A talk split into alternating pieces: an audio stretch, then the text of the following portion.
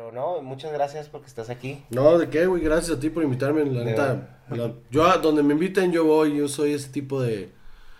Me, me gusta colarme a todas las fiestas. Estoy muy feliz. Bueno, muchas gracias por invitarme, de verdad. No, qué bueno, muchísimas gracias. Este.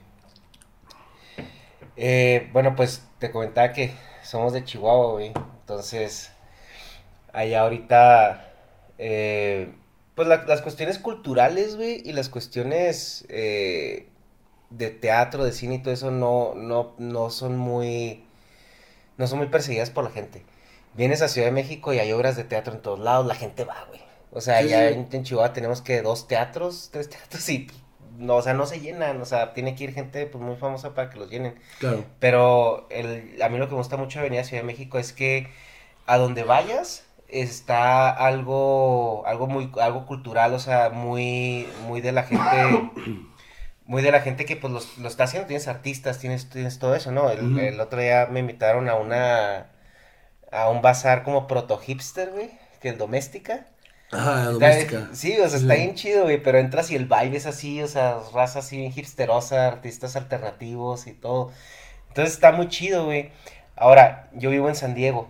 Entonces, también allá se, se ve mucho la cuestión cultural. Porque pues tienes a Los Ángeles, Hollywood, San Diego, entonces ves mucha música muy padre, ves mucha eh, mucho arte, obras de teatro. San Diego es una ciudad cultural de, toda la vida. Sí, muy grande.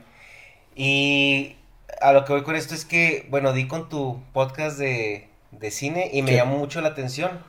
Entonces, la manera en que tú tratas eh, los temas a mí me gusta porque no es nada más desde, desde la lupa del, del güey mamador que, que sabe de cine y y no, güey, es que esta película, güey. O sea, tú también le metes, oye, pues a lo mejor no está chida, pero a mí me gusta eso. O sea, soy, no sé, soy fan de Star Wars y a lo mejor esta película está el nabo, pero pues la voy a ver porque soy fan de Star Wars y la voy a disfrutar, ¿no? Entonces, ¿dónde entra esa perspectiva que, que tú estás manejando con tu podcast? Eh, empieza con, con, con que me cagó la, la, escuela de cine, la odié mucho. Ah, estudiaste cine. Estudié cine, sí, sí. Entonces, cuando cuando yo quería hacer, yo de chavito quería estudiar cine y quería dedicarme a eso. Y entonces, pues, pues yo soy de, Sonora. Entonces, en el, lo que consumía yo era puro cine gringo y si acaso me topaba alguna película de otro lado. Pero casi siempre cine comercial y yo tenía muy clavada la idea de que yo quería hacer eh, eh, películas comerciales, quería hacer comedia, quería hacer terror. Me gustaban mucho las películas serie B, que es como películas malechonas, pero son muy divertidas y de, morrito siempre me trajo eso, el cine de kung fu. Entonces eso era lo que yo quería hacer, ¿no? Y cuando llegué a la escuela de cine, aquí en la Ciudad de México, me di cuenta que era imposible. O sea, que aquí todo es, si no es un cine con propuesta y que, y que todos estamos bien jodidos y si no matan o violan a alguien en pantalla, entonces no no es este, no es arte y, y me empezó a molestar mucho eso. Entonces yo agarré mucho el, la perspectiva de decir, a ver, o sea, vamos a separar las cosas. Hay cosas que están bien hechas y hay cosas que son divertidas. Y las dos se pueden complementar. O sea, puede ser algo muy bien hecho y divertido, pero puede haber cosas que estén muy bien hechas y que estén aburridas. O cosas que son muy divertidas y que están muy mal hechas. Sí. Entonces, hubo un amigo que me de, la escuela que me dijo que tienes que aprender a diferenciar entre eh, qué me gusta y qué está bien hecho. O sea, deja tus conocimientos de, cine en el si, está, si es bueno o malo y tus gustos en, aparte. O sea, y, que no tiene nada que ver una cosa con la otra, ¿no? Sí. Y entonces en la escuela yo conocía, ay, güey, hay fantasmas. No, fantasma. Pero se bajó cabrón la, la, luz, mira, se está yendo. Sí. Dice, sí, sí, yo, ¿no? yo, creo que esa lámpara no está funcionando. Va. ah, entonces te digo que eh, empecé a, diferenciarlo así, ¿no? Y en la escuela de cine conocí a Chava, que es con el que grabo Ajá. el podcast, nos Que conocimos nadie conoce su cara Nadie todavía. conoce su cara. Y no es Román Oye, Torres. de hecho- No es Román Torres. De, verdad, dejen de preguntarme todo el tiempo si es Román. No es Román, no es Román. Román es un tipazo, lo que, o sea, es un tipo que me cae increíble, es muy chistoso, pero no es, no es él. ¿Pero dónde sacan que ro- Bueno, ya. ¿Por qué? Porque es, porque es, porque es grandote. Ya, porque ya. Chava es grandote. Yo estaba pensando en cosas más como la voz, pero ya. No, no, no, yo no sé por qué, yo creo que por cómo se ve en pantalla, pero Ajá. Román es mucho más alto aparte que Chava, o sea, no, no, no, no se, no, no son, no es la misma persona. Chava oculta su identidad, la realidad, nunca lo hemos hablado, eh, o sea, en- en- nunca lo hemos dicho por qué. Oculta su identidad realmente por cuestiones de trabajo. Ok, No puede mostrar su cara sin que haya repercusiones en su trabajo. ok, O sea, del... Y le gusta el anonimato, se siente mucho más... Nunca le ha gustado estar frente a cámara, nunca... Él es guionista, de hecho, él estudió para, Sí. para ser guionista, entonces no le gusta la pantalla y prefiere guardar su anonimato, es mucho mejor para él. Oye, entonces llegaste a Ciudad de México para estudiar cine. Sí, sí, sí, llegué acá hace ya 15 años para estudiar cine. Ok. Y, y empecé ahí y no me... Yo empecé a hacer mis propios proyectos pequeñitos, o sea, mis propios cortometrajes y... No duré ni dos años en la escuela de cine, ¿eh? Ok. O sea, cuando estaba ahí a la mitad me salí porque me... En, en los veranos te invitaban a hacer producciones de, de escolares. Entonces a mí me empezaron a invitar un montón para participar. En, en el, primer verano que tuve en la escuela hice 15 cortos. Eran 3 días de filmación, uno de descanso. 3 días de filmación, uno de descanso durante dos meses. Así me la llevé. Y cuando terminé eso, alguien con quien estuvo trabajando durante mucho tiempo, eh, me empezaron a ofrecer chambas de comerciales o de videoclips. Entonces empecé a trabajar. Regreso el siguiente semestre a la escuela y me doy cuenta que todo lo que ya había aprendido en el salón, o sea, haciéndolo, me lo están repitiendo en el salón. Entonces dije, esto ya es un desperdicio. Mejor me, me dedico ya. No existe un título realmente en cine. O sea, con que sepas hacer las cosas, ya tienes chamba. Sí. Entonces a- agarré y dije, bueno, pues ya me voy a salir. Y me salí y empecé a chambear un montón ahí. En, en comerciales, en videoclips, haciendo de todo. Hasta que un día eh, regresé a Sonora porque se empezó a hacer mucho cine en Sonora. En Sonora, em, a- Ok. hace unos 5 o 6 años empezó a haber una cultura muy, muy, muy fuerte. Gracias a tres productoras, eh, todos, son, todos son amigos, son, son, son gente súper talentosa, con muchas ganas de salir adelante, que empezaron con, con cámaras, o sea, todo lo empezaron a hacer como muy, muy pequeñito. Y se fueron a hacer de equipo, de equipo, de equipo. Y ahorita son productoras que ya son productoras muy grandes. Uno de ellos que son este. eh, la productora se llama. No son Jorge y Lilia. Jorge Leiva y Lilia, que son, son pareja. Tiene una productora que se llama La Tuerca. Y ellos ya llevan dos películas pro- eh, hechas. Una de ellas festivaleada y ganó un montón de premios. Eh, de ahí también está este, Daniel Guillén, que es un gran amigo, y su esposa, que también empezaron con una productora muy pequeña. Y, y se unieron con una con otra amiga a hacer, a hacer algo más grande y, y fundaron Hola Films, que también ya, o sea, varios cortometrajes con premios y todo. Entonces eso, eso empezó a ser como, como ruido y hay un montón de trabajo de producción allá. Entonces yo me fui un año a trabajar con ellos allá cuando justamente iba empezando todo. Y por esas del destino me tuve que regresar. Llegué a Televisa, porque la vida me odia.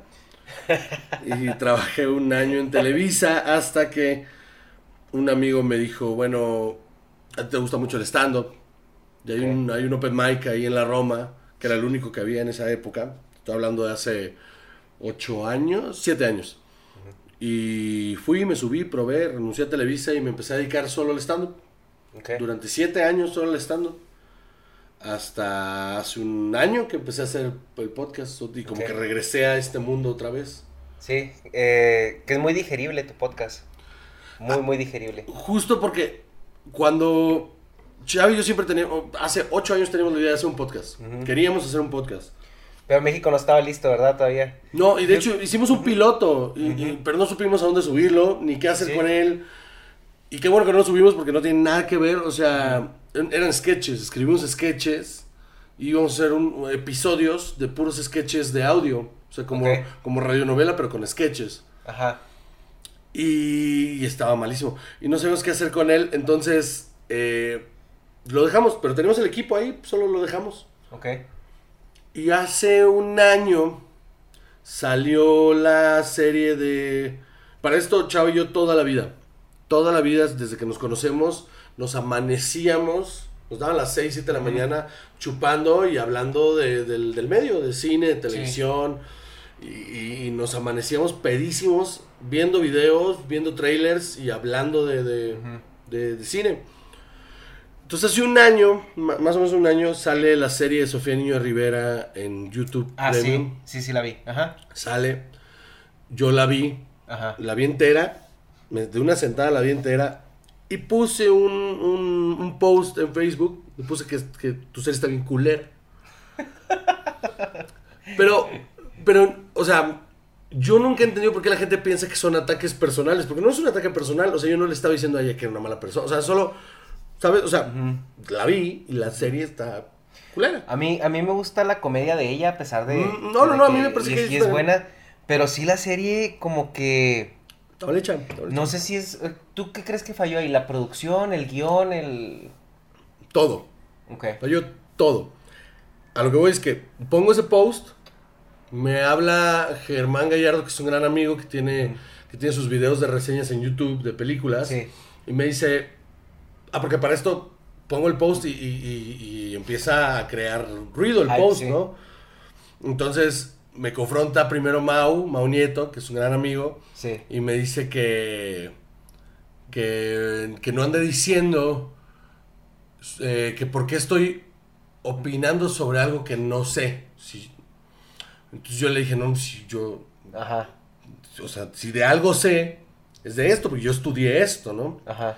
Entonces después ah, en Twitter me empiezo a pelear con Daniel Sosa, con el que siempre me peleo, Y pero para, no, eso, para eso es Twitter, ¿no? pero nunca, ajá, pero nunca, nunca personal ni nada, o sea, todo fue al respecto de este pedo, ¿no? Sí. Y, y- y me cae muy bien, pero, pero fue un, fue, o sea, también me empezó a decir que por qué yo estaba hablando de algo si yo no, si yo no tenía un currículum o una que me avalara para criticar eso. Y me quedé pensando, una, pues e- eso no es cierto, o sea, Y eso es porque ellos no conocían a lo mejor que te dedicabas a- al cine, ¿no? Igual y sí, igual y no, pero de todos modos como que mi, mi idea era, que- independientemente que yo fuera alguien que sabe o no sabe, si ya la vi, ya tengo una opinión formada. Ok. O sea, cualquiera puede hablar del tema diciendo me gusta o no me gusta, Sí, según claro. lo que vio. Ajá. Aparte de mi opinión de me gusta o no me gusta, puedo tenerle opinión informada de saber si está bueno o no, porque, porque sé. O sea, porque, o sea, yo puedo, si yo hubiera estudiado ingeniería Sí. y, y veo un proceso de una planta de, de- y veo que el proceso no es eficiente, puedo, puedo decir, porque yo estudié eso, puedo decir, oye, pues tu proceso podría mejorar si le quitaras esto, le quitaras lo otro, o, o- o no, no sé, con mejor maquinaria, bla, bla, bla, bla. Pero ya es una opinión educada, ¿no? Sí. Entonces cuando pasa esto, grabo el video con Germán y lo grabamos una hora y hablando y yo me pasé una hora explicando que- otra vez que no era nada personal, simplemente que estaba mal dirigida, mal escrita, mal producida, mal todo, o sea, to- y por qué, ¿no? Sí. Y entonces ahí me, me- pues, como que se me prendió y dije, es que esto es lo que debería estar Ajá. haciendo. Este es mi podcast, este es el podcast que siempre quise tener. Entonces le hablé un día a Chava y le dije, voy a ir ahorita a tu casa, voy a llevar el equipo, voy a comprar unas chelas y vamos a grabarnos hablando de, de cine. Sí. Y, y les ha resultado, la verdad, yo di con él hace poco, lo que te comentaba, los algoritmos de repente no trabajan de la manera que deberían, pero a mí, a mí me gustó mucho. Y ahorita con la ola de podcast que hay en México, porque yo tengo viviendo en Estados Unidos desde el 2011, y allá a los gringos les gustan los podcasts y los hacen desde hace muchos años. Sí, tiene muchos años. Entonces, precisamente ayer platicaba con Fran Evia eh, y le comentaba que yo escuchaba su podcast en el 2013, 2000, ¿El Super no Show? recuerdo si es 2013, 2012 cuando salió, Mm, porque yo ya estaba allá y yo escuchaba pues, toda la gente que ahorita está grande, Joe Rogan, todos ellos. Mark Maron y... Sí, y, y buscaba yo el contenido en español y no encontraba. No había. De hecho, creo que el que empezó con eso tenía un podcast como en el 2010 que lo que hizo empe- lo empezó a hacer fue el Wherever Tomorrow. Ajá. Que hizo uno, lo subía a la plataforma de, de iTunes y eran como historias con la caperucita roja, pero contadas y ellos la reescribían. Ok. Y a mí me, me causaba mucha risa. Entonces yo en ese entonces fue cuando conocí los podcasts y, y cuando llegué a Estados Unidos, pues me encontré con un mar de opciones Sí, y... toda una y industria. gente- sí, o sea, masificado completamente. Y tardó, híjole, como que ocho años en llegar a, a México esa ola, ¿no? Entonces ahorita vemos, vemos podcasts saliendo cada tres meses. Y, y por lo general los, los estandoperos son como que los que traen esa revolución, que también pasó así en Estados Unidos. Sí. El Pues, stand-up son los que están así como que ahora que hay, que hay nuevo, o sea, que hay que, que hay que hacer ahora. creo que es la necesidad de que, o sea, la, la adicción que tenemos es que alguien nos escuche. Sí. O sea, el, el- el comediante quiere que todo el tiempo lo estén escuchando y escuchen sus opiniones. Sí. Y el podcast es una manera muy fácil, entre comillas, de poder como vertir todo No, lo y que la comedia traes. lubrica mucho las conversaciones. Claro. Porque eh, si tú puedes, eh, si tienes una plática con un, pro- con un profesional de, de cualquier otro tema y no, no tiene ese giro este cómico, Sí. a veces se vuelve muy difícil de, de escuchar, de seguir, o de esos, esos periodos de relajamiento que tienes que dar con, con a lo mejor un remate o una broma que tienes Claro. en medio. Nosotros nunca lo, nunca lo pensamos ni lo planeamos. O sea, Ajá. en realidad fue un. Quiero hacer, o sea, hay que hacerlo. Y en ese momento, lo un- los únicos que estaban haciendo algo era La Hora Feliz. Sí. Pero realmente era más como programa de radio y luego Sí. lo, lo exportaban a, a, Ujú. a- a podcast. Que, que tiene formato de programa de radio, ¿no? Ajá. Y entonces, o sea, pero, pero igual, yo no lo hice porque, ah, tengo que hacer un podcast. Era porque realmente tenía años queriendo hacer un podcast. Sí. Entonces, cuando empezamos a, a, mm, a grabar, no sabíamos realmente lo que estábamos haciendo. O sea, yo tenía una idea que iba a ser por los podcasts que yo ya consumía, que el de Mark Maron, el de Joe Rogan, este, mm, el de... Se me olvidó. Bueno, pero por los podcasts que yo ya consumía, el, el Monday Morning de, de Bill Burr, por los que yo ya consumía, era es solo hablar. O sea, Sí. es, es solo hablar, es solo tener una idea fija de lo que quieres hablar y no perder el hilo de lo que estás hablando, o perderlo tal vez, pero siempre con un sentido, Sí. ¿no? Entonces, sobre la marcha fuimos viendo, ok, sí hay que tener un tema, o sea, sí hay que hablar de algo, ¿no? O sea, no nomás nos vamos a poner borrachos aquí a Sí, rantear. claro. Pero ese también formato funciona cuando tienes dos, o sea, una o dos personas recurrentes, ¿no? O sea, que, Claro. bueno, vamos a hablar de esto. Eh, pero si tú ves el formato de Joe Rogan, es como, o sea, el güey puede estar un día hablando de, de cómo cazar un alce y al siguiente está hablando de la composición estelar, o sea, del, del cosmos. Claro, también pues, yo Rogan está loco, pero, o sea, Sí. Pero es muy bueno, güey. no, es, es muy y, bueno. Y yo lo escucho, pues te digo, tengo muchos años escuchándolo y desde que estaba en su sala, drogándose, hablando de Mm. teorías de conspiración con sus amigos, hasta el día de hoy que el güey ya tiene un nivel cognitivo, pero yo creo que ni él sabe que ya llegó a ese Sí, nivel. no. Eh, Pero eso, eso es lo interesante del podcast, justamente que te da un montón de oportunidades de, de jugar. O sea, lo que yo tenía claro era que no quería hacer uno de comedia. O sea, yo no quería hacer un podcast de comedia porque no, o sea, porque no me siento con la capacidad de ser chistoso en una conversación. O sea, si sale el chiste, salió Sí. por la conversación, pero tener que, o sea, tener que hacerlo como fijo, no, nunca iba a poder porque yo primero me enojo y luego soy chistoso. Entonces, si el tema que estoy hablando no me enoja, no Sí. lo voy a lograr, no lo voy a lograr. Entonces, el, el- el cine, el cine era mucho más fácil. Y, Sí. y la borrachera el- era porque Chava le daba mucho miedo grabar. Entonces lo tuve que emborrachar para que pudiera... Para soltarlo, Mm. ok.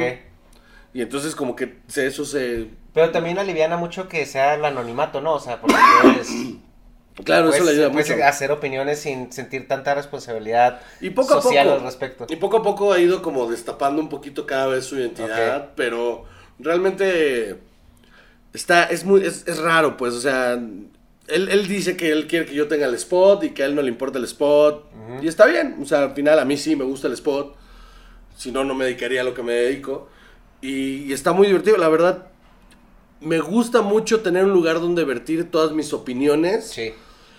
Y al principio cuando lo empezamos a hacer, dije, nadie nos va a escuchar, entonces no hay consecuencias reales de esto. Y de repente empieza a funcionar, hacemos un nicho bien pequeñito, pero que de, gente que nos escucha semana tras semana mm, como enfermos. Y luego empieza a crecer, a crecer, a crecer, y de repente sí empieza a haber consecuencias de lo que decimos. Entonces al día siguiente yo tengo que escuchar el audio. O sea, al día siguiente grabar tengo que escuchar el audio para ver, o sea, si, si, Si tienes que editar algo. si tengo que quitar algo. Si tengo que quitar Sí. algo. Entonces, tuvimos que hacer un consenso ahí y decir, ok, a ver, o nos vale madres o empezamos a editar. Ok. Y me dijo, chava, pues, pues si a ti no te importa, no cortemos nada y hagamos eso de, de que hagamos los responsables de lo que decimos. Le dije, ok, pues no cortemos. Entonces, checo el audio solamente para, para sudar antes de subirlo. Pero ¿estás de acuerdo que, o sea, son opiniones? Claro. O sea, no es así como que tengas tú una agenda en la cual tengas algún tipo de poder para ejercer alguna presión, algún cambio en- sobre un grupo de No. personas. Entonces es, una, es solamente una opinión que viene desde tu perspectiva personal. Porque la gente se clava tanto en eso y porque es- les ofende tanto una opinión. O sea, güey, pues si yo vi esta película y no me gustó, o sea, no sé que este güey actúa de la chingada. O sea, ¿por, ¿por qué te ofende que a mí me parezca eso? No entiendo, yo ojalá tuviera respuesta a eso, ojalá supiera por qué la gente escucha una opinión o escucha un, un- lo que sea, ¿no? Sobre algún producto que ellos ya le tienen cariño, no sé, no sé, o, o que tal vez les vaya en contra de su de su ideología y de repente lo toman y dicen, no, es que este güey es un pendejo porque está hablando mal sobre una película que a mí me gusta mucho y quién es y pues, pues soy el pendejo que estás escuchando, o sea, aquí estás. si no te gusta lo que estoy diciendo, haz tu propio podcast, mano. De verdad que es súper fácil hacer un podcast. O sea, Sí. suena que es muy difícil, pero no, si te organizas bien y sabes a dónde tienes que exportar las cosas, es, es production value es prácticamente cero. Porque lo puedes hacer hasta con tu teléfono. güey. Con el teléfono. O sea, hay. Si ahora quieres meter video, bueno, tienes que hacer una, una cámara, un micrófono o algo. Pero yo escucho mucho el podcast de Peter Chief, que Ajá. es un financiero, si lo conoces. Ujú. Eh, no tiene video. Yo creo que el tipo nomás tiene un micrófono así como de stand y se graba él diciendo su opinión de lo que está sucediendo. Claro. Y lo sube con una viñeta ya. Yo, el primer, en el 2013, en el 2013, la primera vez que yo estuve en un episodio de un podcast era un po- de, de Ben Glebe, que es un comediante gringo, que tiene un podcast que le va muy bien, Ben Glebe. Y estuvimos en un festival en Los Cabos, en un festival de comedia, y él con su iPhone grabó todo el episodio mientras estábamos chupando al, al lado de la alberca. Entonces yo dije, es que Así. ahí, ahí está. Sí. O sea, ¿por qué no lo está? Ahí está. Es una plática. Sí, sí. Muchas veces, eh, sí, o sea, el, el- la motivación de este podcast fue, a veces tengo conversaciones muy interesantes con gente, Ajá. ¿por qué no grabarlas y subirlas? Sí. O sea, donde yo termino una conversación y quedo así, mind blown. Sí, O sí, entonces- Qué padre que esto pudiera otra persona acceder a ese, a ese conocimiento. Claro, porque aparte es, es- O sea, el podcast nació con esta necesidad de que la gente no lee. Esa es la realidad. Sí. Entonces, ¿cuál era la manera más fácil de darle un instructivo de cómo eh, emparejar el tiroleado de su casa? Pues un güey, un albañil grabándose ahí, entonces ahora van a hacer esto, van a hacer lo otro. Y se volvió una cosa muy fácil de producir, muy fácil de obtener, muy fácil de, de hacer. Pues claro que se iba a volver un medio masivo, ¿no? Y que transmite algo. Sí, sí, al final tú puedes hacer lo que tú quieras con un podcast. Porque Sí. no hay una regla, no hay un límite, no hay... Tú no necesitas, no, es que para hacer un podcast tienes que tener tres bloques en los que... No, no, no, es... Te grabas y lo subes y a ver quién lo escucha, ¿no? Que es lo chingón del podcast. Y justo el... el- el- el- a nosotros, a diferencia de otros podcasts de, de- de amigos, pues de, de- otros comediantes que han subido sus podcasts, es que... eh, yo lo hice para disociar mi imagen de la comedia, o sea, para que, para que la gente que lo fuera a escuchar supiera que no solo soy un, un idiota diciendo idioteces, sino que también sé otras cosas. Ok. Entonces, nunca lo pego con la comedia, nu- nunca hablo de mis fechas, nunca hablo de mi, de mi material, o sea, trato de, de no... Y de hecho, si tú escuchas los primeros episodios donde invitamos a alguien, esos invitados son gente que trabaja en el medio. Son amigos míos que son gente que... que, eh, asistente de dirección, o, eh, alguien de casting, alguien, o sea, gente que de- desde adentro de la industria puede hablarte de cómo funcionan, cómo funciona la industria o por qué en México se dan las cosas, o sea, que para a mí me resultaba muy interesante y para mí era muy importante como afianzar el podcast jalando a gente de la industria primero claro. y Tener- luego ya invitados Para tener exposición y. Ajá. y luego ya invitados que fueran ya más eh, de otro medio, o sea, de la comedia, Sí. para entonces poder combinar las dos cosas, ¿no? Cuando empecé a invitar comediantes, también procuré que fuera gente que fuera muy, muy aficionada al cine. O sea, no necesariamente gente que, que, que chambeara en el cine, sino que fuera muy aficionada. El, el primero fue Gon. O sea, Gon, Gon Curiel eh, es un tipo que sabe mucho de cine. Que también empezó con su podcast ahorita y está muy padre, ¿eh? El del el precio de historia está muy, está muy... El, El- desprecio de la historia, ¿no? ¿Viste el de Adal, güey? La verdad amigo, no. amigo, amigo. La verdad no, pe- pero esa es otra, no tengo tiempo a escuchar a nadie. Me quedo con muchas ganas. Ve- veo los anuncios ahí de ver, de verlos y decir, ah, ese lo quiero escuchar y los guardo. Los guardo para Sí. escucharlos después. Tengo una lista como de 150 episodios que no he podido escuchar. Porque me la paso pues trabajando. Entonces Sí. quisiera, quisiera poderme sentar. Es- esta semana que ya, ya no tengo nada que hacer, me voy a sentar a escucharlos a todos. Porque la verdad hay cosas muy interesantes. O sea, Sí.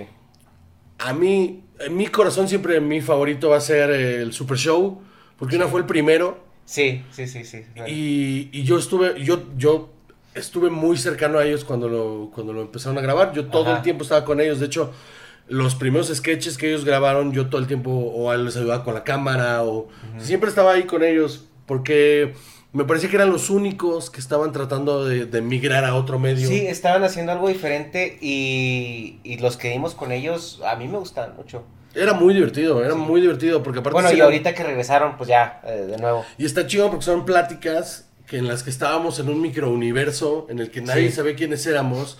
Entonces esos episodios eran para nosotros.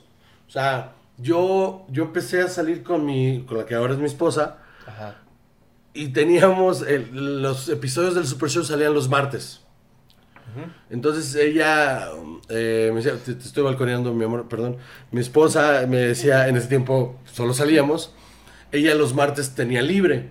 Entonces venía a pasar tiempo conmigo a mi departamento y, y me decía que que, que qué agradable era este... em, coger escuchando el Super Show. Pero es que yo llega, o sea, yo, yo al mediodía ponía el Super Show. Aún con todo y Juan Carlos. De hecho, de hecho, yo bromeaba mucho con Juan Carlos, le decíamos siempre que era, que era muy placentero, este, que si no fuera por él no, no hubiera alcanzado nunca una erección, ¿no? Por su dulce y melodiosa voz. Entonces, Y eso que no había video en ese entonces, güey, porque Sí, si no, no. hubieras visto desnudo. yo creo que no hubiera pasado justo ahí. Si hubiera habido video de tener la carota de Fran y de Juan ahí en mi casa, no hubiera funcionado, no hubiera funcionado. Pero era muy divertido, era muy divertido escucharlos, me la pasaba muy bien. Aparte, como éramos un círculo muy pequeño, Sí. pues siempre, siempre había, o sea, siempre alguien te mencionaba. Sí. Entonces era muy cagado estar ahí esperando que saliera en iTunes y escucharlo y de repente eh, Fran hacía algún comentario de algo que habíamos pasado el fin de semana y era, era chistoso, era, era, era, era lindo tener ese círculo muy cerrado y que ahora que ya el, el- el- el mundo del, del stand-up y las plataformas y, y el podcast ha evolucionado, Sí. el hecho de que estén reviviendo esos episodios viejos Sí, güey. son muy divertidos porque justamente de repente escuchas una historia en la que te mencionan de hace ocho años y ah no más qué idiota era huevo sí Yo escuché, eh, subieron el que grabaron con el tío Robert. Y lo, lo subieron así que un par de semanas, ¿no? sí hace como dos semanas sí, Sí, yo estaba, no me acordaba de ese episodio, porque cuando yo lo escuchaba no conocía a nadie. O sea, te estoy hablando que fue, pues, hace, pues, los años que, que haya tenido, ¿no? Que salió, Sí. no, no había mucho, eh, sobre todo yo viviendo en Estados Unidos, pues, no me llegaba nada. claro Entonces, yo escuchaba a los güeyes y, pues, escuchaba nombres aquí, allá, allá. Y ahorita que los, que los escuché otra vez, me revivió todo eso y conecté muchas cosas Claro. ahora. Claro, Que porque ahora sí sabes de quién están Sí, hablando, ¿no? Y, ahora entiendes el contexto. sí sí sí porque ese podcast era para o sea realmente era para los cinco fans del stand up de esa época y nosotros o sea lo- los comediantes entonces era muy raro que... Que el tío Robert apenas está hablando de grabar su película. Ajá, por ejemplo, ahí el tío Robert estaba hablando justo de, de, de que, no, no, ya vamos a empezar con la pre de mi película en el 2013, pues.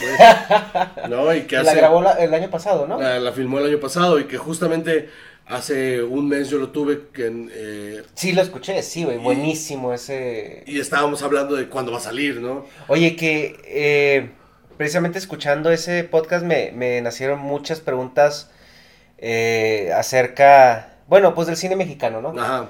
Eh, la primera, y yo creo que la más importante es, güey, ¿por qué Roma se volvió lo que se volvió? ¿Fue por, por la cuestión social o por la controversia de que las distribuidoras estaban ahí?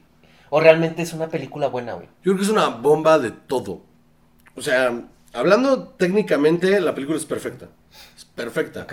O sea, está filmada. eh, Tienes que pensar que es un ejercicio personal de un director que podría estar haciendo la película que se le diera la gana Sí, y decidió hacer este pequeño momento de su infancia, revivirlo en, en- con un presupuesto enorme, en, en- en el que él le escribió el guion, dirigió, produjo, sonorizó y hizo la fotografía. O sea, él, dijo, esta es mi película, esta es... ¿Qué es lo que tú bebé. comentabas en un podcast? Que ya llegas a un estatus donde llega el punto de que si quieres hacer una película, la que tú quieras, alguien va a llegar y te va a decir, ok, va. Sí, sí, es que ya está, o sea, ya Cuarón ya está en ese lugar donde él puede decidir qué, qué voy a hacer. O sea, qué, qué voy a hacer. Y decidió hacer este producto que, aparte de que está filmado muy cabrón, el, el peor del cine es que si tú logras hacer que algo enorme se vea contenido y pequeñito, y, Sí. y- y- pero, pero no flashy, sino bien hecho. O sea, por ejemplo, toda esa toda ese el momento donde ella, ella va corriendo por, por una calle del centro y de repente se ve el cine, el, el- ¿qué era el cine México, creo? Es una sala de cine enorme por allá al fondo y todo eso.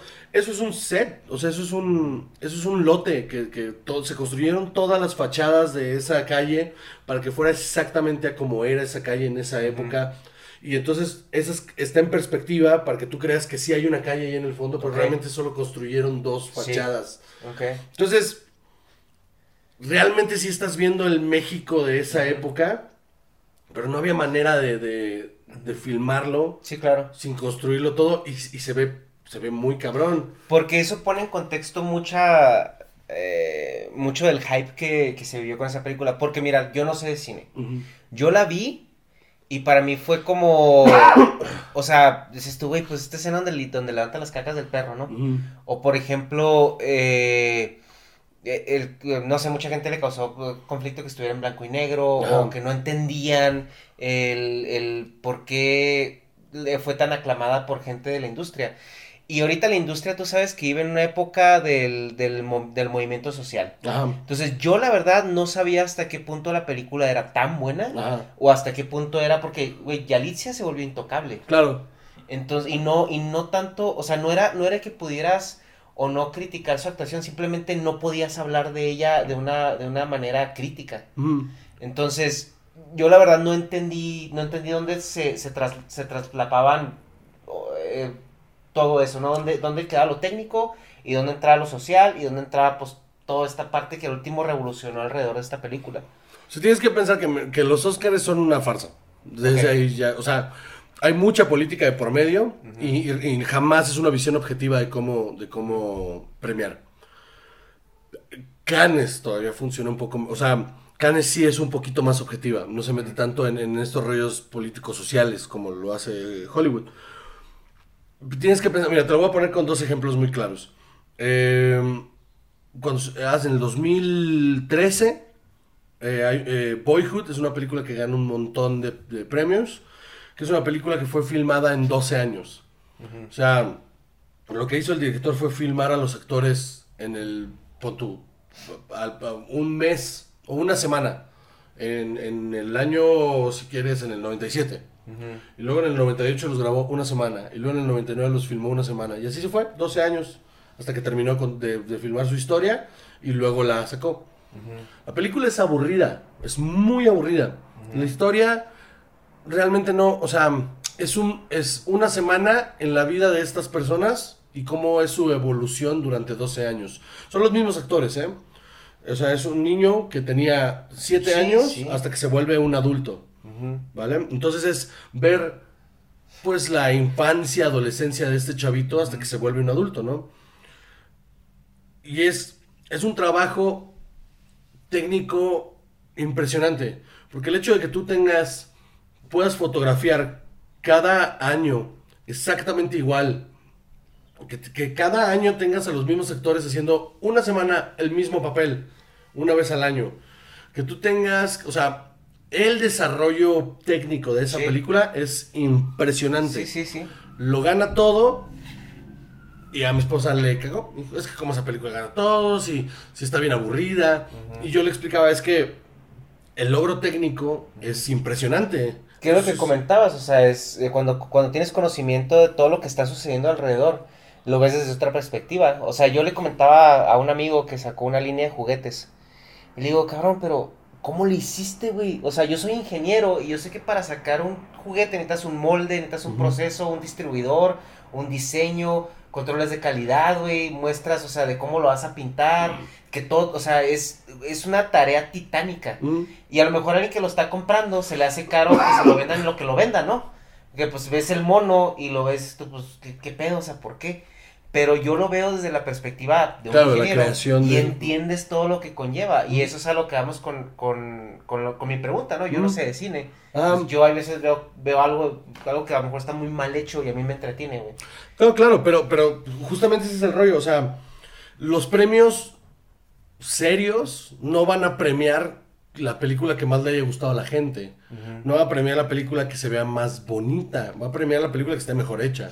O sea, la mejor actuación, el mejor guion, el mejor... la- Entonces, por ejemplo, yo, este año, justamente lo, lo, lo- Mi esposa empezó a trabajar en la industria hace dos años. Ella empezó a trabajar en, en- en producción de cine y televisión. Entonces, todo lo que yo le había dicho durante muchos años, ella ya lo empezó a, a- a captar ya trabajando ahí. O sea, que realmente no hay, no, no importa eh, tanto que te gusta, sino que también está hecho cuando estás adentro. Entonces, este año, por ejemplo, ella me decía, eh, bueno, hablábamos de Joaquín Phoenix para el Oscar, Joaquín Phoenix para el Oscar. Y yo le dije, honestamente, eh, o sea, sí es un gran trabajo actoral, pero hay trabajos mucho más cabrones, como el de Adam Driver en, en- en una historia de matrimonio que acaba de salir en Netflix. Ah, sí me estaban platicando de esa película el otro día. Es, es- es la actuación, la mejor actuación que he visto en, en años con una película de este tamaño, con una historia de este tamaño y que esa debería de ganarse todo. Igual no se la gana, pero es, esa actuación y él y Scarlett Johansson deberían de ganárselo todo.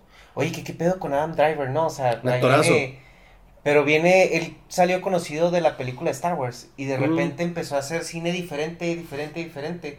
Porque hizo una comedia, ¿no? También, tengo entendido. Eh, hay una en la que... que es como de muertos o de zombies, algo así. O Sí, estoy- es de, de- de Dead Don't Die, de Jim Jarmusch, que es un director sueco, no, no es sueco, no, no, no, no la voy a regalar. Jim Jarmusch es, pero es un director de como cine muy arte contemporáneo, muy, muy, muy, muy cuadrado, y de repente se aventó a hacer una película de zombies en la que los mismos... eh, los mismos personajes saben que están en una película de zombies. Es una cosa rarísima. Y Adam Driver justamente sale en eso y está muy chistoso. Y es una... Antes de Star Wars él había hecho algo, ¿no? ¿Verdad? Sí, Sí. sí, sí, él es uno de los protagonistas en Girls, de, es una serie de HBO, donde la, la protagonista lo escribía, lo dirigía y la producía. Es una gran serie, Girls. Este, no me acuerdo el nombre de esta chica, porque eso me pasa todo el tiempo aparte de mi podcast, se me olvidan los nombres de la gente, pero él era el personaje que salía como de la pareja de ella. Y desde ahí ya se veía que era un actor asasasasazo. Sí, porque su trabajo en Star Wars, bueno, yo lo conocí ahí porque Claro. yo soy turbo fan de Star Wars. Entonces voy a verlas aunque sé que no me van a gustar las nuevas, ¿no? Pero ahí en el, en, pues no sé, es que a mí las nuevas de Star Wars se me hacen muy X. No sé tú qué piensas eh, de ellas, pero no veo, no sé si es un compromiso de los actores o no veo un guion que, que haga que, pues también es Star Wars, digo, no sé. Mira, pa- para mí justo es muy difícil hablar de Star Wars de manera objetiva, porque justo soy, ¿Eres fan? soy muy fan de Star Wars, pero de esos fans enfermos que tienen las novelas y, y tengo cómics firmados ahí colgados en mi pared, o sea, Ajá. soy, soy de esa gente que, que, que, que cuando veo un personaje en la pantalla, yo sé de dónde viene ese personaje. Ok. O sea, sale 10 segundos, dice una línea de diálogo y yo leí toda una historia de, de ese tipo. Ajá. Y, y entonces me es muy poco, o sea, soy muy poco objetivo, pero yo sí puedo decir que a, a mí me gusta que siguen existiendo películas de Star Wars, porque sigue habiendo Sí. Star Wars. Pero, o sea, me parece que eh, está mal montado el... O sea, Disney no lo supo hacer bien. Yo tengo un problema en el, en el sentido en que yo entiendo que si compras una franquicia quieres sacarle mucho jugo, ¿no? Y debe de haber un brinco generacional. Entonces, obviamente entiendes que a lo mejor la línea original que podría haber traído George Lucas no la iban a seguir porque ya tienes artistas viejos, ya se están muriendo y, y tienes que apelar a tu mercado que te va a durar 20, 30 años. Ajá. Entonces tiene que haber un, un cambio. Yo siento que ellos no supieron manejar ese cambio. Porque no, a mi parecer, no respetaron a los personajes, a excepción de Han Solo. Es que el, el- el problema que tienen ahí es que quisieron hacer el mismo modelo que tienen con Marvel. En donde tienes una persona que está en la cabeza, que es Kevin Feige, Sí. y él, él produce todos y él autoriza todo. Pero Kevin eh, es, es un nerdzazo de los de Marvel y de los cómics de toda la vida. Es un- de hecho, él es el, eh, un- uno de los fans más grandes en la industria de Star Wars. Y, y va a hacer una película de Star Wars. Eh, todavía no dicen de qué, todavía, pero él va, va a hacer una película de Star Wars. Y la mujer que pusieron a cargo de Star Wars, que fuera la Kevin Feige de Lucasfilms, que es esta um, Kathleen Kennedy, creo, no supo, no supo tomar las riendas del- de la franquicia como Kevin Feige sí lo hizo de, de Marvel. Entonces a ella le exigen lo mismo que a él y no, ella no, no ha logrado dar en el clavo Sí. porque es, saca un producto bueno, uno malo, un producto bueno, uno malo. Y el problema es que tienen una, tienen una idea en, en, en Lucasfilms que es, hay que hacer una película de Star Wars que tenga estos lineamientos, que sea así. Entonces contratan a un director, porque es muy creativo y porque lo está haciendo muy bien. Entonces le, lo ponen a hacer la película. Llega con su propuesta. Llega y dice, esta es mi propuesta de película de Star Wars. Y entonces pasa por el filtro de, Kit- de, de- de Kathleen y dice, esto no, esto no, esto no, esto sí, mejor para acá, pa, pa, pa, pa, y le regresan. Y él dice, es que esta no es la película que quiero hacer. Dice, bueno, pues entonces estás despedido y el que sigue. Y así se la llevan. Entonces en el transcurso del tiempo ya tienen la fecha fijada de la película tiene que salir en este día. Entonces los empieza a comer el reloj y, y- y terminan haciendo un mashup ahí de cosas que no era lo que tenían la intención de hacer. Sí. Entonces, en los últimos 10 años, Star Wars ha tenido más directores despedidos que gente dirigiendo películas de Star Wars. Y eso es lo que complica un montón las cosas. O sea, em, entonces le dan la libertad creativa a Ryan Johnson de hacer la, la de, de The Last Jedi. Y le dicen, tienes que hacer que se vaya todo por otro lado. Entonces Ryan Johnson entrega. Y entrega lo que le pidieron. Y entrega y la mitad de la fanaticada dice, esto no es lo que yo quería ver. Esta no es la película que yo tenía en mente. Y entonces Ryan Johnson sale a pelearse. Pues, pues, me vale madre si les gusta o no, es la que yo quería hacer. Y no es una mala película, solo no es una película de Star Wars. O sea, a mí me gusta. Si le quitan el título y le ponen nombres a otros los personajes, está muy buena. ¿Qué es lo que pasó con la de Solo?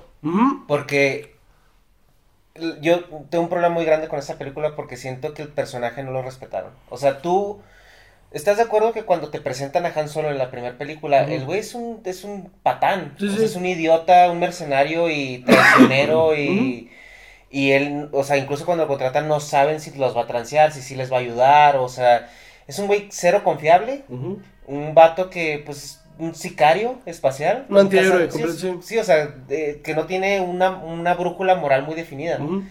Entonces, cuando tú ves la película de Han Solo, la nueva, dices, pues, este güey, o sea, es Han Solo para diluido completamente. Desde que le pusieron el nombre, Sí. fue así, no. O sea, no. El problema ahí es desde concepción. O sea, es. ¿Por qué hacer esta película? O sea, nadie la pidió, nadie la quería ver, no había necesidad.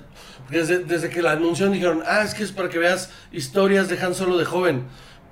Pero, y, me- y yo me acuerdo haber contestado en Twitter, pero ya las tenemos, se llaman Star Wars y, y- y son tres y están bien buenas. Sí. De verdad, no, no, no, no es necesario saber, no quiero saber el, el Kessel Run, no me interesa, o sea, ya, ya sé que lo hizo, no me interesa Ajá. verlo. Sí. No me interesa saber cómo obtuvo el, el, el Millennium Falcon, ya sé cómo lo hizo, no me...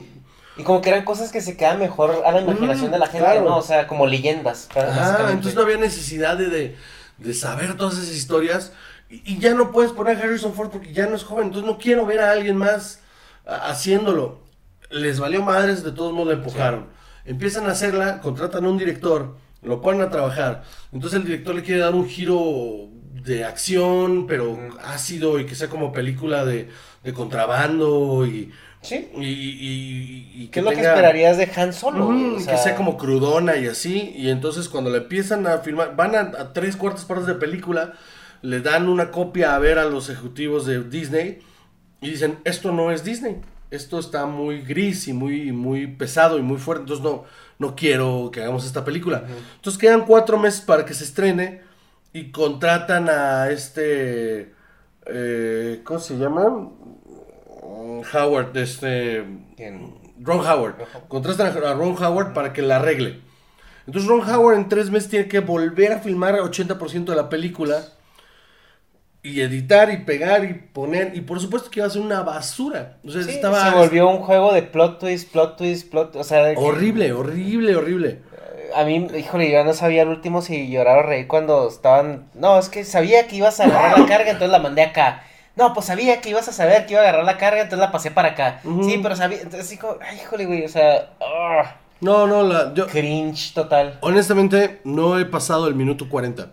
Esa. Tres veces lo he intentado y no he podido pasar el minuto 40. No puedo con esa película. No, no puedo, no puedo. Me, da- me, me duele. Me duele. Yo la vi y la vi solo una vez y por lo general yo voy y las veo dos o tres veces. Incluso la, la- el episodio 8, Ujú. aunque no me gustó mucho, la vi algunas veces. Episodio 7 me gustó. Me gustó mucho cómo manejaron la relación entre Han Solo y, y Ben. Me gustó mucho. O sea, y, y le dio una resolución dramática, o sea, que se merecía el personaje. Sí, sí, pues Harrison Ford siempre pidió a gritos que lo mataran y nomás no lo hacía. Desde la segunda, ¿no? Desde Creo, la primera quería que lo mataran, sí, sí. Y, y estuvo bien. Rogue One. Rogue o One sea, está muy buena. Muy buena. Sí, sí. Pero siento que no. No, híjole, siento que no. Vuelvo a lo mismo, siento que no supieron dar ese brinco.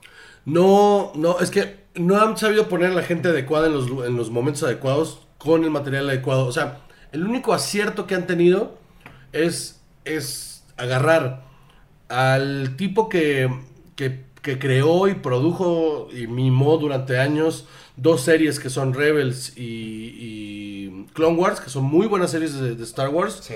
Agarrar ese tipo que es este Dave Filoni, ponerlo a un lado de este em, John Favreau, que fue el que arrancó lo que ahora es el MCU Sí. con las películas de, de Iron Man, agarrar los dos y, as- y dejarlos trabajar un personaje que nadie conoce, que, que el de Mandalorian, dejarlos ahí, Sí. trabajen y hagan. Y entonces consiguieron a Taika Waititi para que hiciera un episodio, o sea, mimaron un personaje, lo trabajaron estéticamente y todo. Perdón, y, y entonces tienes una serie ahorita que es de ocho capítulos que está impresionante y que realmente la estás viendo y sí sientes que estás viendo una película de Star Wars como las primeras.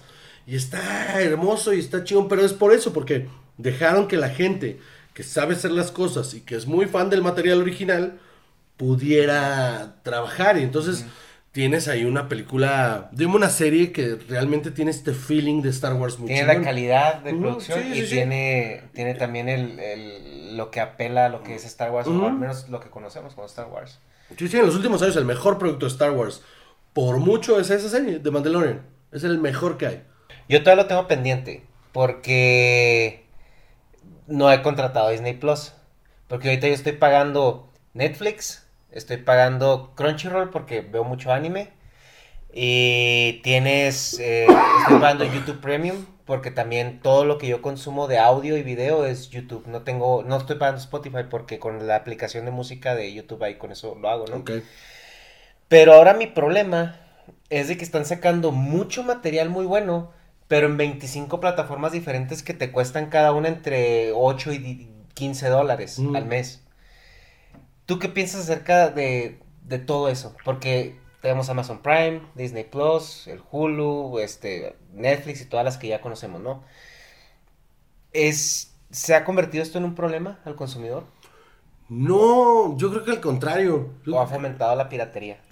yo creo que, o sea, sí, pero también creo que tiene un, tiene, tiene un valor ahí. O sea, por ejemplo, yo hace años que no pago un sistema de cable.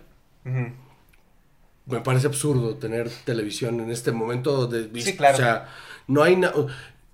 Que ya no tengas. Se me hace arcaico sentarte a ver qué hay. ¿no? Sí. Cuando ya tienes todo ahí en las posibilidades en la mano. Yo creo que más bien es saberte administrar tus gustos. O sea, por ejemplo, tú pagas Crunchyroll. Yo jamás paré Crunchyroll porque yo no, yo no veo anime. Yo pago Amazon Prime. Y, y tienes que pensar en, en las ventajas que te da cada cosa, ¿no? O sea, yo toda mi vida la compro por Amazon. O sea, prácticamente mi casa es un anuncio de Amazon. O sea, entonces casi todas las cosas las compro por Amazon. Entonces ya te puedo hacer el envío gratis y aparte tener Sí, al día siguiente y, y- tener el servicio de video. el servicio de video, que aparte hay muchas cosas que me gustan originales de Prime. Em, son 900 pesos al año. Entonces, en un exhibi- en enero voy, voy a pagar 900 pesos y ya no me vuelvo a preocupar. Pero el cable pagas que 1100, 1200. ¿no? Una cosa así, porque el cable, porque los paquetes de cable son cable, internet, teléfono, which, Wi, o sea, entonces ya estás pagando 1200 pesos al mes por tener algo que no, no te sirve. Sí. Entonces, Sí, que el cable yo también lo estoy pagando, pero porque no me venden el internet sin el cable, no sé por qué. O sea, voy es con- ridículo. Sí. Ridículo. Entonces yo pa- pago Prime. Tengo este pedo. Y dentro de Prime puedo pagar HBO. Entonces me cuesta 100 pesos más pagar HBO dentro de Prime. Entonces los pago. Entonces ya estoy ahí en mi... eh, porque me gusta ver HBO. Pero tengo que tener Netflix porque la mayoría del contenido está en Netflix, ¿no? Entonces creo que la- lo, lo que lo que hacen que tú no te des cuenta es que te estás gastando como unos ¿qué serán? Como unos dos mil como unos tres mil pesos al año de plataformas más o menos que son en, en dólares que son como Pues 2000 son como 100 dólares. te gastas como 100 150 dólares de plataformas más o menos al año según tus gustos A mí no me parece mal porque aparte empiezan a... Lo que va a empezar a, a pasar, y ya lo había hablado alguna vez en el podcast, es la unificación de contenido. En el que va a haber plataformas que te van a vender que yo me llamo eh, Pinch. Así se llama mi plataforma, Pinch. Yo no te ofrezco contenido. Yo lo que te ofrezco es que si tú pagas eh, 150 dólares al año, te voy a dar Netflix. Eh, Vas a poder tú escoger qué plataformas quieres ver y vas a poder decir, estas son por las que pago por 150 dólares al año y todas las vas a ver a través de mi plataforma. ¿Crees que en algún momento esto vaya a evolucionar a como algún tipo de, por así decirlo, lo que el cable fue en su momento y las plataformas van a ser como canales? Sí, justo, porque aparte eh, Amazon lo está haciendo así. O sea, Mm. Amazon lo que te pones es, eh, tienes el contenido de Amazon y aparte te dice, hay un apartado que se llama Channels, que tú abres y está HBO, Paramount, MGM, este, eh, y que son otras plataformas que por un pago extra tienes ese servicio aparte. Entonces yo puedo ver desde, desde mi Amazon Prime, yo puedo ver en vivo, si quiero, HBO, los canales de HBO y aparte el contenido on demand. Ok. Y yo en Amazon tengo ya eh, los jueves en la noche de fútbol americano, es, parte del contenido que ya tengo. ¿Es parte de Amazon también? Sí, los jueves en la noche ya están. Con que tú pagues tu Amazon Prime, ya te lo dan. Ok. Em, Porque yo era la única razón por la cual tenía cable, el americano. yo lo dejé pagar el momento en el que pagué mi Game Pass. Cuando Ok. pagué mi Game Pass, que aparte sigue siendo más barato que tener Sí. cable. Sí, sí. Y puedo ver todos los juegos. Entonces, prefiero mil veces tener Game Pass. Ujú. Y entonces ya, o sea, ya, ya no... lo- yo le estaba diciendo a Cha un día que justamente el día que el fútbol mexicano se ponga las pilas y empiecen a vender su contenido a plataformas en lugar de la televisión, ese día la televisión abierta se muere. O sea, el día que el- el- las chivas le digan a, a Amazon Prime o a YouTube, ten, transmite mis partidos en YouTube. Los voy a transmitir gratis. Mira, tú me pagas a mí los derechos, ahí tú ves cómo le haces. YouTube puede meter publicidad. Puede Claro. pon- pone los partidos gratis. Que les va a funcionar, les va a funcionar. Sí, sí, pone los partidos gratis, vende la publicidad de ese partido. Que esa fue una idea visionaria más de Chava Iglesias, ¿no? Ajá, porque pero... Las, las gasolineras VIP que ya funcionan en San Francisco Mm, y, y pasar los, los partidos por internet, por streaming. Pero es que, ese es, es que por ahí es, los partidos por streaming. Va a pasar, va a pasar, acuérdense de mí, va a pasar y ese día la televisión abierta se va a ir a la... Se, se va, se va a morir. Es la única razón por la cual mucha gente tiene todavía la señal. O sea, Sí. te digo yo también, o sea, tengo la señal de cable por el americano y por el soccer que también de repente veo, los Sí, sí. juegos de la selección y todo eso. Es que, por ejemplo, es eso, si tú, todo mundo tiene uno de estos, todo Ajá. mundo, desde, desde el que te cambia el garrafón en tu casa, todo mundo tiene un Ya. teléfono, todo mundo tiene un teléfono, hay wifi en todos lados, entonces de repente, por ejemplo, el año que viene ya va a pasar algo, algo que le está haciendo temblar las piernas a, a las televisoras, que es que YouTube va a tener la transmisión en vivo, gratis, de las Olimpiadas, Ujú. más los resúmenes. Que eran los derechos que se peleaban todas las televisoras. ya no, o sea, ¿por qué la voy a ver en Televisa o en TV Si la Azteca? puedo ver en mi teléfono mientras voy en el camión. Ya, incluso como van a ser en la madrugada, yo no las voy a ver, pero me voy a despertar y voy a tener el video del resumen de la jornada con la mejor calidad producido por YouTube. Entonces yo nada más veo el resumen de la jornada en YouTube y, y- y ya. No, neces no, no necesito los horarios de Televisa, ni el contenido de Televisa, ni de TV Azteca. Entonces, ya eso los está desbalanceando. Y eso es lo, lo único que, que creo que va a pasar dos años más. Si YouTube o, o Amazon Prime o la que sea consigue los derechos del mundial, Ya se fue a la... Sí. Ahí ya. Ya, ya. ya, ya se, acabó, se acabó ese reinado Sí. maligno Sí. de, de contenido basura. Y el problema es que, o el beneficio es que YouTube tiene la lana, güey, para Ujú. hacerlo. Eso es donde. Yo me acuerdo hace años, cuando yo trabajaba en Televisa. pr- pr- Primero trabajé en Azteca. La visión que tuvo TV Azteca alrededor de YouTube estaba buena, pero fue mal implementada. Que fueron los TV. Que era una muy buena idea. Solo creo que, creo que estuvo mal ejecutada. ¿No, ¿No piensas que a lo mejor estuvo... eh, que fue algo que sucedió antes de tiempo? O sea, Ajá. A lo mejor... Sí, sí.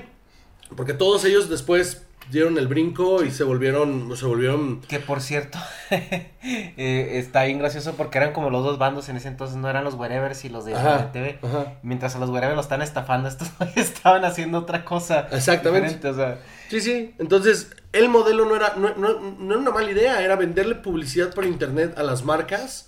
Que Que es lo que hacía, lo que hace YouTube ahora. Ajá, que, que, que les decía TV Azteca, bueno, no te alcanza para poner tu producto este que quieres en, en la Ujú. tele. No importa, mira, aquí te lo pongo en este espacio.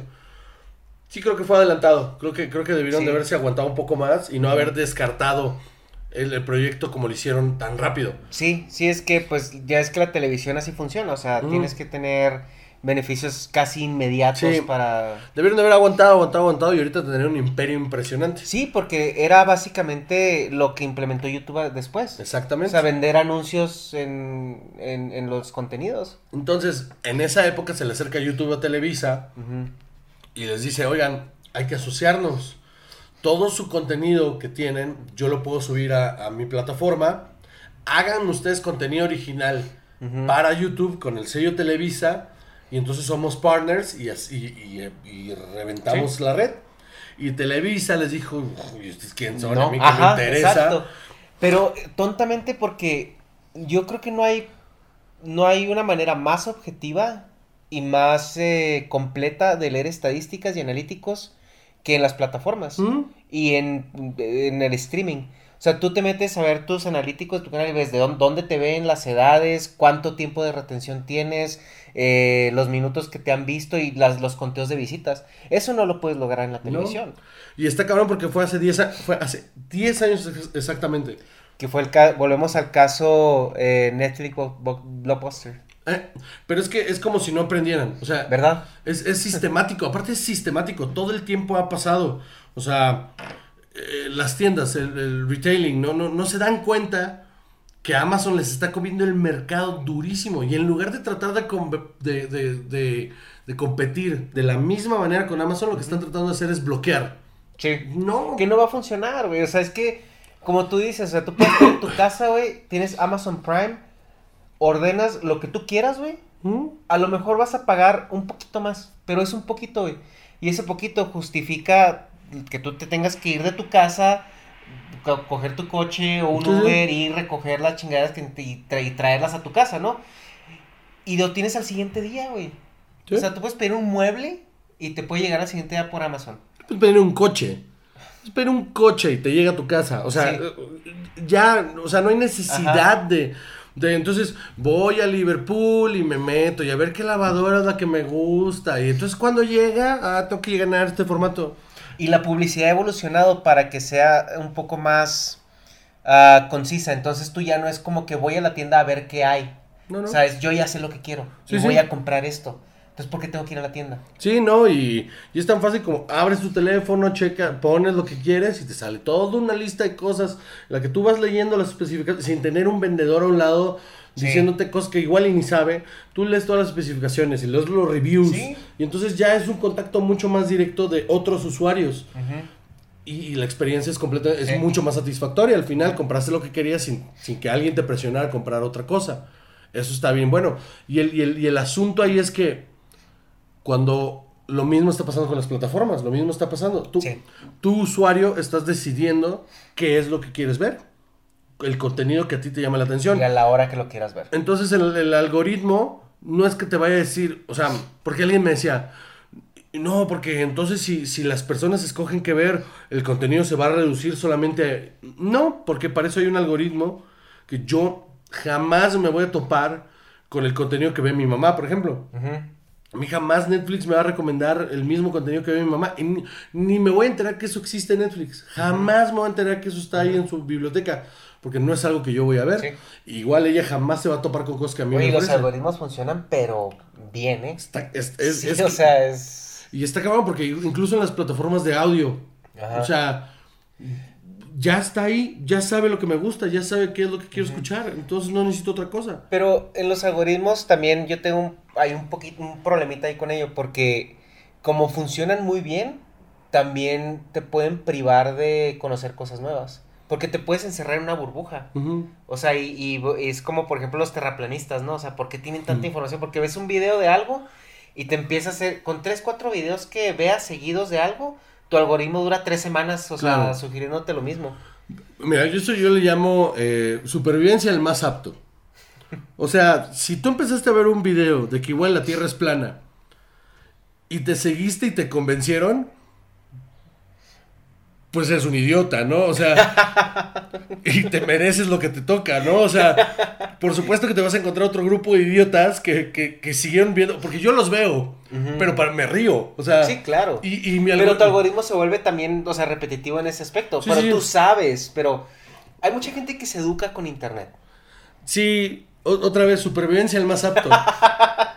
O sea, me, me- yo estoy muy agradecido de que exista eso. Me parece fascinante que gracias a un algoritmo ahorita haya gente que cree que la Tierra es plana. O sea, es, es lo mismo que, piénsalo así, en, eh, si todos viviéramos en un bosque y de repente hay un árbol que alguien llega y dice, oigan, nadie coma esa fruta porque es, es, este, es tóxica y te puedes morir.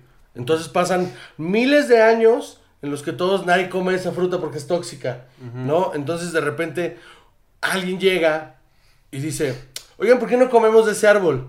No, pues porque es tóxico.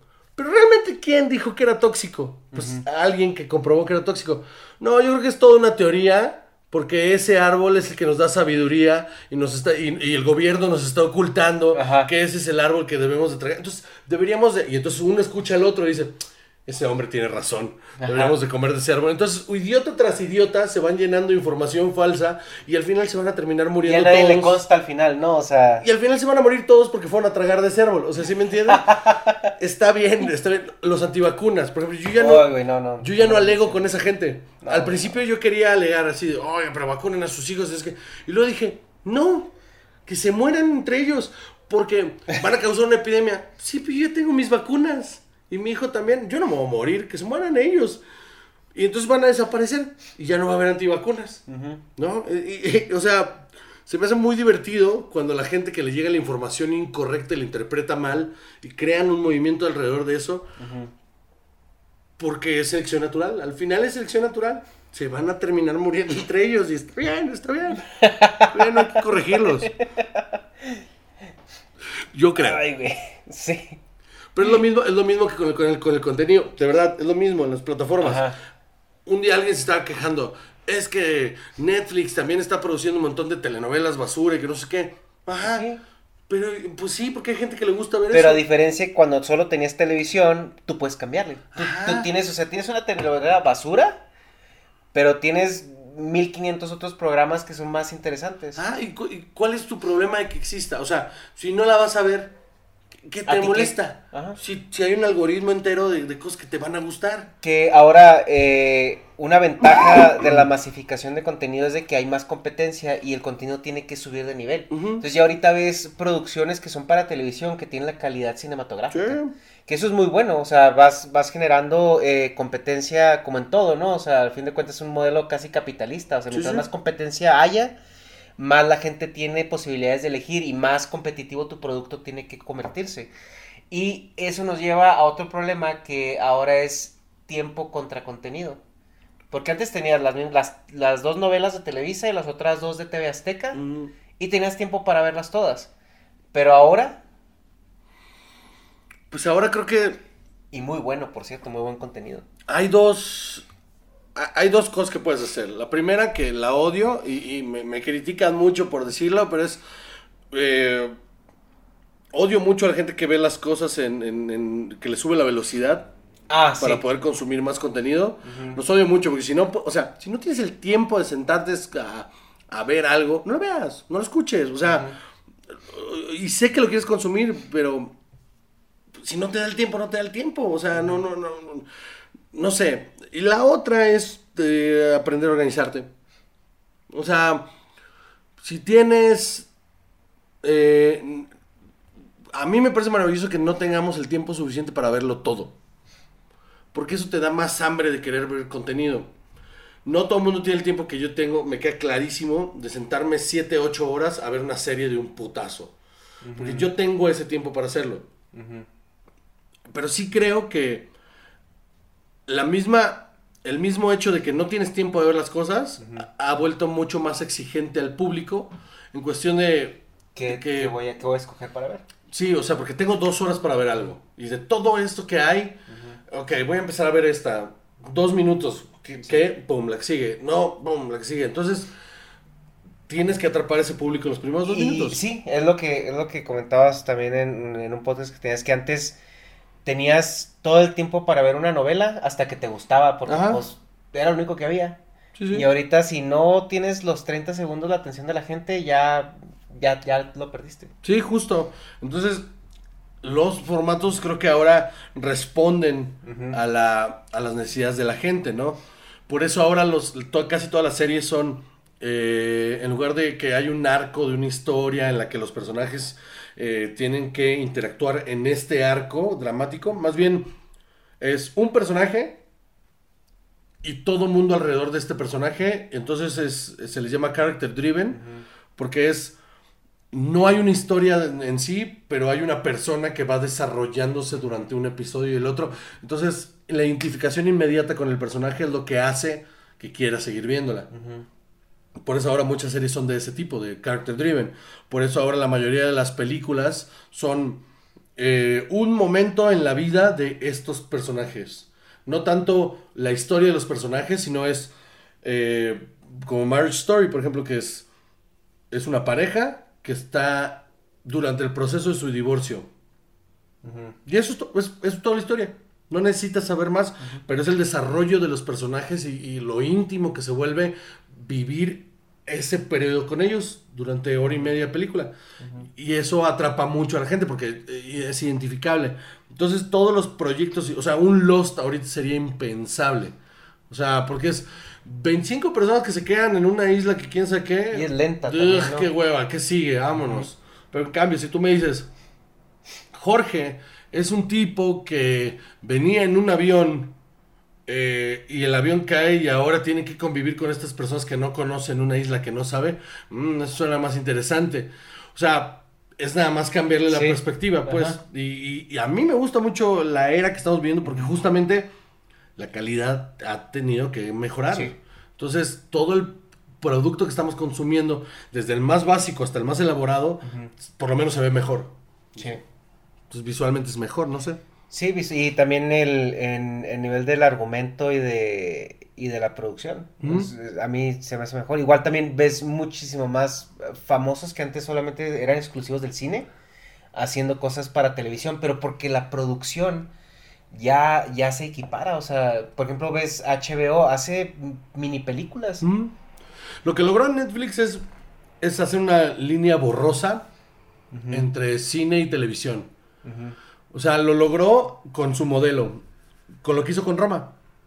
Que es, es el, el valor histórico que va a tener Roma a la, la larga. Es que esa película logró borrar la línea entre la televisión y el cine. ¿Por qué? Porque es una película, película hecha, filmada en formato, en gran formato. Se lleva y se festivalea, gana festivales y, y gana premios y, y se vuelve este hito cultural del, del año pasado y de repente llega a, las- a- los cines aquí y, los mismos cines le dicen, pues te tienes que meter en mi modelo arcaico de, negocios, donde yo tengo la exclusividad de esto, y yo me llevo tanto dinero el boleto, y tú te jodes con la promoción y yo te digo qué hacer. Y, les dij- y, y Netflix les dijo, no, mano, te la doy un mes, si quieres. Y si no, no la pongo en, en- en tu cine, me vale madres. Entonces... Y eh, se la acabaron super pelando, güey. entonces los del cine dijeron, ah, pues te la vas a pelar, porque pues si no sale en cine. No, mira, me voy a la cineteca, me voy a, la- las salas pequeñas para cumplir mi periodo de gracia de 15 días, para poder concursar los Óscares, y luego la pongo en mi plataforma. Y la gente le, le va a valer madres. No, porque la experiencia del cine, que no sé qué, bla, bla, bla. Hacen exactamente eso, se la pelan los cines grandes. Y ahí es donde les debió haber entrado todo el miedo del mundo y les valió madres. Sí. No hicieron lo mismo. O sea, viene el irlandés este año. Martin Scorsese con, con tres de los más grandes actores de, de- de- de- de la época. Robert De Niro, Al Pacino, Joe Pesci. Peliculón. Va a salir. Y mismo, mismo problema. Llegan y dicen, pues mira, mano. Si la quieres, te la doy un mes. Bajo mi... Que no. Bueno, pues entonces no va a estar en Cinépolis. A nadie le importó. A nadie. A nadie le importó Sí. que no estuviera. Y entonces, conteniente de Oscar otra vez. Entonces ya esa línea ya se borró. Ya, ya, ya no, ya no hay necesidad del modelo arcaico del, de la, del, del cine, donde te presionaban a que tenían que hacer tantas copias y, y ellos iban a quedar con como el 52, 53% del boleto. O sea, para la producción se termina quedando con un 3, Sí. 4%. Es una locura. Entonces, ya, ya, no, ya no importa eso. Yo puedo producir mi película, llegar a los, o sea, con mi propio dinero, junto 150 mil pesos. Y le hago así mi presupuesto y produzco mi propia película que cumpla los formatos de Netflix. Voy con Netflix y les digo, esta es mi película, aquí está, mano. Por favor, necesito distribuirla, ponle tu sello. Va, te le pongo mi sello, pero te dejo, o sea, festivalearla, pero es exclusiva. Va. Entonces la película costó 150, nunca salió al cine, ganó premios y ahora todo el mundo la puede ver en Netflix. Que ahora, bueno, yo escuchaba el tío Robert, ¿no? Que hizo su película con un presupuesto más o menos... Sí, 150, Así, ¿no? justo. Y bueno, dice que ya la postproducción fue casi medio millón de pesos. Pero, ¿tú crees, güey, que llegue un, un punto donde a lo mejor Netflix se vuelve el YouTube de, lo- de las películas, donde tú puedas llegar con tu, con tu película y decir, bueno, yo te pongo postproducción, pero pues es exclusiva mía. O, o Sí, no solo Netflix, sino Amazon y todas las plataformas que se vienen, menos Disney. Disney, Disney es un caso aparte. pero- 150 mil pesos cualquiera los tiene, güey. ¿Estás de acuerdo? No, Pues, es, no es una O sea, los cantidad. puedes financiar. No es una cantidad inalcanzable. Sí, sí, 150 los puedes financiar. Es, Que o sea, son es, que es dinero son- que puedes financiar. Porque So- son menos de 10 mil dólares. Ajá, sí, sí. Justo. O sea, 150 mil pesos los puedes financiar para hacer una producción.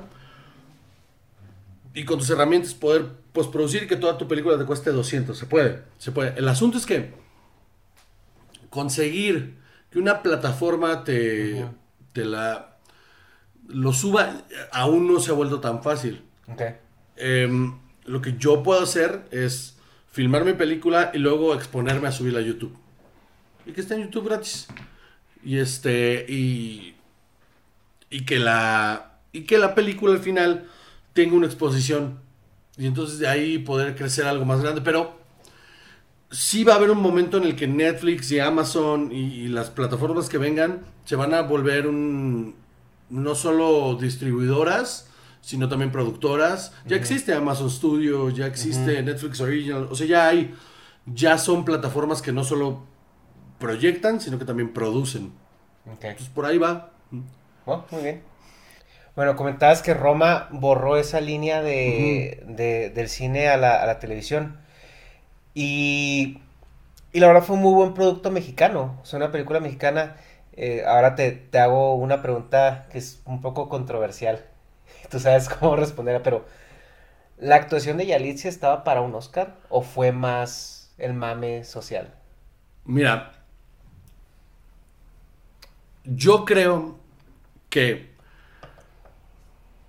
la gente pierde la perspectiva de cómo, de cómo funciona premiar a alguien por una actuación. O sea, tú puedes saber que, una- que un actor es, es un gran actor y, y te dejo que así se lo explica a mucha gente. Porque tiene una carrera que ha dado mucho. Por ejemplo, un Leonardo DiCaprio, que es un tipo que, que se ha preocupado por su carrera y que ha tenido actuaciones soberbias durante ellas. ¿Dónde crees que Leonardo se merecía el Oscar? Eh, ¿En Wall, of, Wall of o- Wall Street. Ok. En esa, esa era, esa fue su- la cúspide de su carrera, fue ahí. Sin embargo, el hecho de que haya sido un gran actor durante toda su carrera, no quiere decir que no- se le tiene que juzgar por trabajos individuales. ¿Ok? Esta chica solo ha hecho una película. Pero ese trabajo individual, como trabajo actoral, es un muy buen trabajo. Tú no puedes saber si va a ser algo más y que esté bueno o No, que ya es- no es- ser- estoy de acuerdo con eso. O sea, más bien le- eh, donde, de donde yo no entiendo es porque, digo, no sé de cine, pero ¿dónde su actuación, dices tú, aquí fue donde se mereció esa nominación? Yo creo que todo, o sea, yo creo que toda la película es un... O sea, tienes que pensar que el personaje, o sea, no, yo no la conozco a ella, yo no sé cómo es ella, yo no sé cómo hable, cómo se comporte, no, pero ese personaje es una. Es un trabajo muy cabrón de la representación de una chica que trabajaba en la limpieza de una casa en los 70. Es, es preciso. O sea, es, es, es justamente cómo se comportaba. Momentos de tensión muy fuertes donde alguien que, que si no sabe actuar no podría sacarlos, que son eh, cuando nace el bebé muerto. Todas estas cosas. eh, em, hay un trabajo de por medio actoral muy importante. El problema ahí es, es social y es, es, es, es, es hasta cierto grado clasista. Porque el hecho de que sea una chica que es morena y chaparrita y que es de Oaxaca, entonces socialmente hablando todo el mundo dice, ah, pues si ya, pues, pues cómo no vas a ver ser Pues es chacha. que es la perspectiva que, la, que las personas tienen porque no conocen a la actriz. O sea, es una actriz que viene de nadie sabe dónde. Ajá. O sea, es una persona, pues, que viene de nadie sabe dónde. La, la, la pones, la incrustas en un papel muy eh, estereotipado. Y la gente no hace esa conexión porque no la conoces de otro lado. Es, Es que como es tú eso. dices, no sé cómo habla, no sé, no sé qué formación tenga, no sé cómo Pero es que es eso, ella. tú no debería de importar su, su background si ella entregó un, un- un buen trabajo. Y el problema ahí eh, social es que como ella cumple el perfil de el papel que está haciendo, la gente dice, ah, pues qué fácil, pues está actuando de ella. Y es como de, Ujú. "Wha- what, what? Sí. ¿Cómo, qué? O sea, solo porque es morena y es de Oaxaca, entonces ya, ya ella es chacha.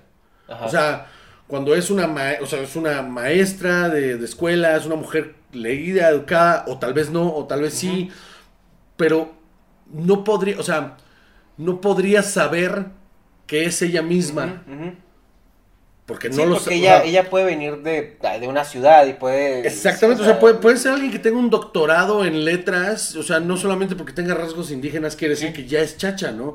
Y ese es el problema social que tuvo esta película que destapa, o sea, que destapa muchísimo lo, lo, lo, lo clasistas y lo y lo racistas que somos en México realmente, o sea, porque aparte el hecho, o sea, el problema más grande es que la gente no se diera cuenta de lo que estaba diciendo y lo dijera con tal con tan soltura, o sea, que dijera, pues qué fácil, ¿no? Pues si es de Oaxaca, pues es chacha, y es como de ¿qué? De verdad, o sea, no te estás dando cuenta de lo que estás diciendo, o sea, Que básicamente, o sea, yo lo, lo que estoy entendiendo es, o sea, es una persona que puede o no, o sea, conocer esa parte, pero es, está, o sea, es como si agarras un- a un güero alto y lo pones a hablar con acento norteño, ajá, y el güey chilango. Ajá. Entonces, si tú lo ves fuera de contexto, o sea, es, pues qué fácil, pues el güey es del norte, ¿no? Es, es- es de Chihuahua, es de, de Sonora. Mm, Pero pues ya lo conoces y te das cuenta que el güey pues es un licenciado del DF que toda su vida vive ahí que lo escuchas en la calle hablar con el acento de México. Piénsalo así, si, o sea, no hubiera, nunca hay controversia de poner a un, a alguien blanco haciendo algo fuera de contexto, de su contexto. O sea, por ejemplo, si es blanco, o sea, y sale de, de, de traje, y como ingeniero nadie dice, ay, pues qué fácil, pues es güero, pues a huevo es, este, doctor, a huevo es un doctor, o sea, porque es güero, Ajá. ¿no? O sea, na- nadie se queja de que alguien haga un rol de actuación que, o sea, no, no porque sea blanco quiere decir que es un licenciado o un doctor, es un actor haciéndola de, de, de ingeniero, pero nadie se queja de verlo así. ¿Por qué? Es un actor haciendo la de doctor, ¿no? Porque es Como- una. Ajá, porque, porque ya tienes estereotipado, Ajá. ¿no? Ese pedo. En cambio, si pones a alguien negro haciendo el mismo papel, es como, ¡ah! Sí. Ay, Pues sí, ¿no? O sea, qué real, ¿no? Ajá. O sea, como un negro doctor. Es exactamente lo mismo. Es exactamente lo mismo. Entonces, sí, es un, es un, proble- es un problema social muy cabrón que la gente se quejara de que había una chica indígena, o sea, una chica indígena haciendo un papel de, de chachi que se quejaran porque porque eh, era el estereotipo y no se quejaran de que eh, no se quejaran de, de- desde desde su actuación sino que se quejaran de quién era ok. eso estaba bien cabrón eso está muy Sí, porque la gente, lo que la gente asumió es que esta morra la sacaron de la casa de alguien y la pusieron a... Eso. ¿cómo? O sea, y entonces la pones ahí y dices, no, pues claro, pues sí es ella. Claro, seguramente ella, por supuesto, es súper normal. eh, Es la muchacha de alguien, ¿no? Ajá, sí, claro. Y entonces ella ya pasó por eso, ¿no? Ya pasó porque la dejara el cabrón que la embarazó, perdiera un bebé en una. eh, en medio de unas protestas. Sí. Este. eh, casi se le ahogan unos niños. O sea, claro, pasó por todo eso en su vida real y por eso sabe, o sea, despertar esos, eh, esas emociones a la hora de transmitirlas. O sea, yo no lo podría hacer. Yo, yo, a mí me pones ahí, se me van a ahogar unos niños y me dicen, ahora tienes que chillar y, y entonces los niños te van a decir que te quieren mucho y tú tienes que... Nublado, porque no, pues yo no sé actuar, yo no sé cómo chingos hacer eso. Yo no creo que la mayoría de la gente pueda hacer eso. Y esta vieja lo hizo. Y ese es, ese es el, el meollo del- del- de la actuación de ella, como actriz. Que es el contexto que a veces la gente necesita que se ponga en la mesa. Pues sí, otra vez, la gente debería, eh, es lo mismo que te digo de, su- de, de- de supervivencia al más apto. La gente Todo el mundo que cree que es crítico de cine. Todo el mundo cree que es crítico de cine. Como director técnico de fútbol, como... sí. Ajá, todo el mundo tiene- siente que tiene la autoridad de decir que una película es buena o es mala. Y, y- y yo te lo juro que uno a uno, eh, yo trato de decir, no, no, no, no, lo que tú estás diciendo es me gusta o no me gusta. Exacto. no es lo mismo que de algo te guste o no a que sea bueno o malo. Que también se vale porque tenemos el otro aspecto. Claro. O sea, que tú dices, güey, pues a lo mejor puede ser la mamada, pero no me gustó, güey. No me entretuvo, no me gustó, no le veo la... Pero es que como no te gustó, güey, que no estás viendo. Pues no, güey, no lo estoy viendo porque no sé de cine. Yo no, yo no tengo, yo no tengo un problema absoluto que a la gente no le gusten las cosas. Por mí, mira, por mí que se la arranquen. Pero, pero no puedes demeritar un trabajo como trabajo, como tal, como, Sí. como, como el proceso creativo y, y el, el arte que lleva de por medio hacerlo. porque no lo entiendas. Exactamente. Entonces yo puedo decir, a mí me encantan las películas de Transformers. Ajá. Pe- Pero las veo, por lo menos una vez cada tres meses me siento y las veo todas. Me encantan, pero son una porquería. Sí. Son terribles, son de lo peor que existe, pero qué bien me la paso. Me, me, me mama mucho verlas. Eso, yo jamás abogaría por ellas en ningún lado. O sea, si alguien llega y me dice, Sí. ay, que son una porquería, pues sí, la verdad sí, son malísimas. Pero a mí me encantan. Al mismo tiempo que puedo decir eh, que, por ejemplo, mm, ¿qué película así como um, el Ciudadano Kane, que es la mejor película de todos los tiempos? Me he dormido todas las veces que la he visto. No la puedo terminar de ver y, y me, y me cuesta trabajo y tomo café y me siento y la vuelvo a ver. Sé que es la mejor, porque técnicamente puedo ver que es la mejor, pero me es aburridísima, como pocas. Y no me gusta, pero sé reconocer que es la mejor película que se ha hecho. Entonces, ¿Cuál hay es, que por aprender a hacer ejemplo, esa- tu... una película que tengas en mente que sea el balance perfecto entre tecnicismo y que digas tú, esta película está entretenida, está comercial y está técnicamente muy bien hecha? The Dark Knight. Ok. La, sí, el The Dark Sí, Knight la- de Christopher Nolan es, es el balance perfecto entre divertida y bien hecha. Bien hecha. Sí, esa, es- esa, esa película para mí, de entre muchas, es, es es... Mad Max también. Mad Max Fury Road es una Mm. película que me divierte mucho, aparte está hecha con maestría. O sea, son, son Sí. Eh, balanceadas perfectamente. Sí, y, y fíjate, te lo pregunté con la intención porque, bueno, para mí Dark Knight es mi película de Batman favorita por siempre. Es la mejor. O sea, a pesar de que la, la tercera estuvo muy buena y también se me hizo muy, muy buena la actuación de, de este, de Bane, ¿cómo se llama?